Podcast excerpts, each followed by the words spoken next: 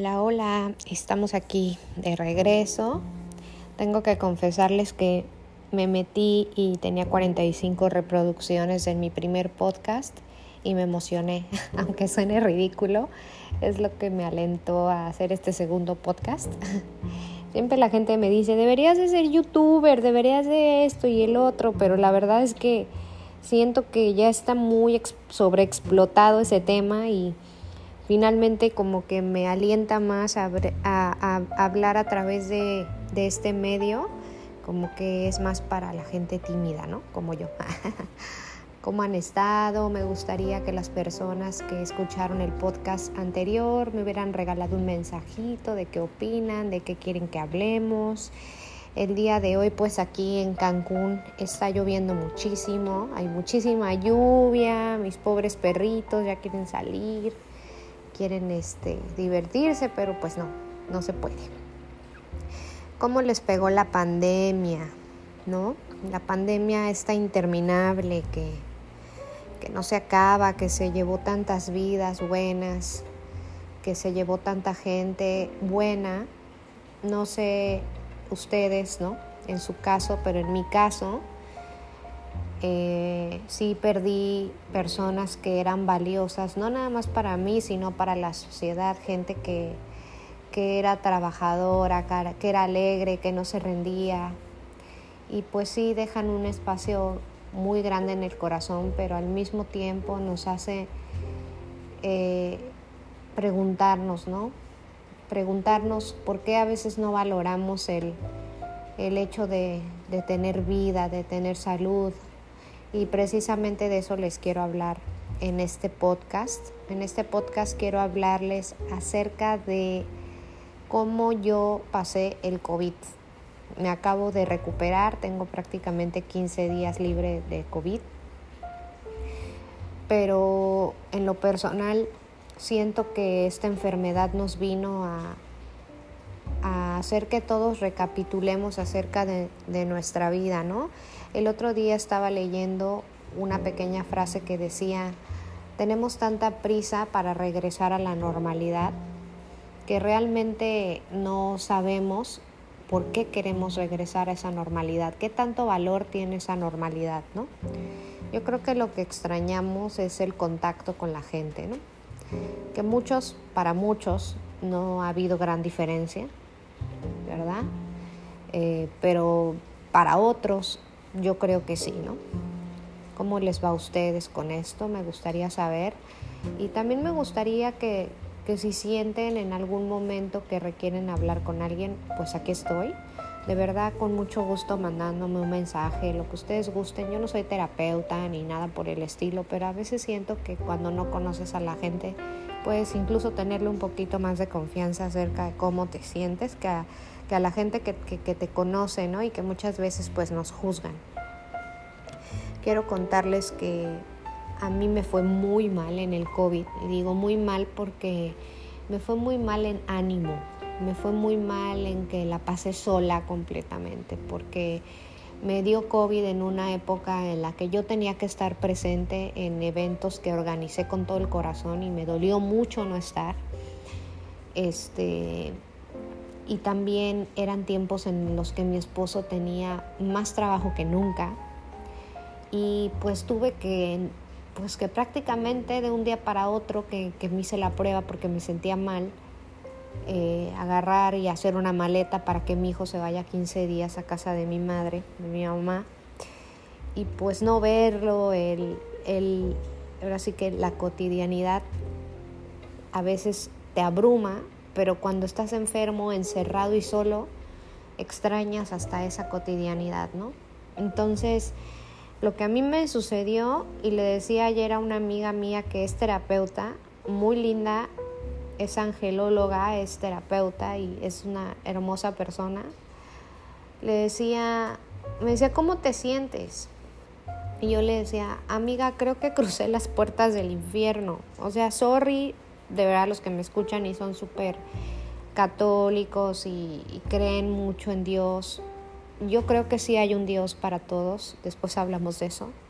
Sin embargo, de verdad sentí tanto dolor, tanta soledad, tanta, no sé, o sea, me hizo enfrentarme a mis demonios esta enfermedad. No podían, discúlpenme que se los diga, ni sentarme, porque sentía que la cadera se me abría como cuando iba a parir.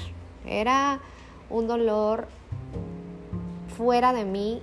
Hubo muchas noches que creo que aluciné con temperatura, con dolor. Me bañaba y me dolía bañarme. O sea, me dolía que cayera el agua sobre mí.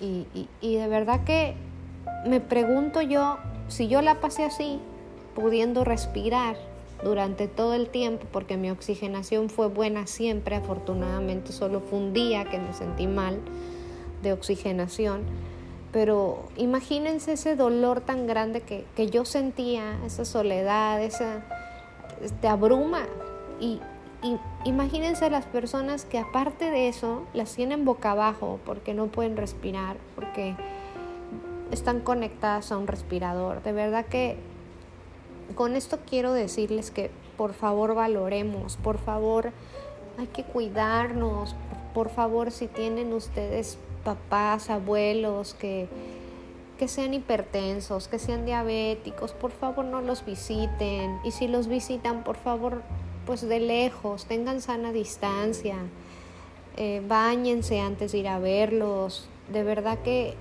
no escatimen en eso porque es una enfermedad. Discúlpenme otra vez por mis palabras, es demoníaca, es horrible.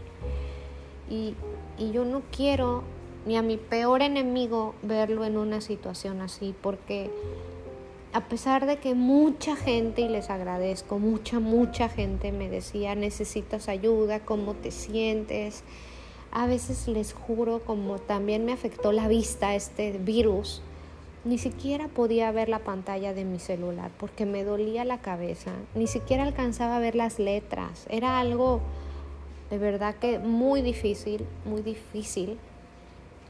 Pero yo creo que después de todo, todo, todo lo que he vivido, en, ahora sí que en materia, hablando de, de, todo mi cuerpo físicamente, después de todo esto, creo que al final se pone a prueba tu espíritu, ¿no? Tu, tu fortaleza como ser humano, de tus entrañas sale, sale fuerza para, para volver a reponerte. A mí yo siento que esta enfermedad me hizo enfrentarme a todos mis miedos y mis dolores y mis pensamientos más profundos. Y sí les puedo decir, como dice mi amiga, es que moriste y, renaces, y renaces, ¿no? Yo sí creo que después de una experiencia como esta, muchos renacemos. Yo sí creo que, como dice mi otra amiga Mónica, volverás más fuerte. Sí lo creo y lo sigo esperando porque hasta el día de hoy no he podido entrenar. No me siento fuerte, me agito de subir una escalera y de verdad es frustrante porque no soy una persona que fuma, no soy una persona que tenga vicios, soy una persona sana, que intento cuidarme, como bien. Sí soy muy tragona de frituras y esas cosas, pero por lo general estoy comiendo bien. Y la verdad es que no comprendo cómo la gente que no es sana, que la gente que no se cuida, la gente que fuma, puede de verdad estar en la calle o haciendo fiestas no lo comprendo como a gente con sobrepeso no les da un poquito de temor este tipo de, de cosas, ¿no? Yo los invito a través de esta pequeña este, trinchera, como, como dice mucho mi esposo, a través de esta pequeña trinchera yo los invito a que hagamos un poquito de conciencia. No quisiera que nadie pase por lo que yo pasé y por lo que muchos pasaron. Y también conozco otra persona que me dicen, ya está en su casa, pero apenas se puede mover. Y es joven, es un papá que acaba de tener un bebé.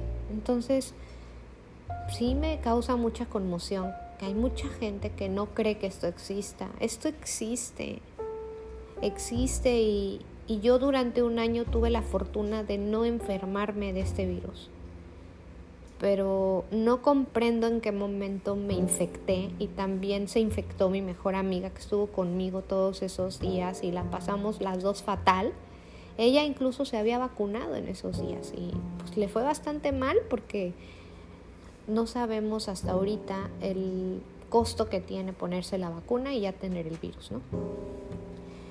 Yo en lo personal sí planeo ponérmela, no quería, pero lo voy a tener que hacer porque no quiero volver a pasar por esto.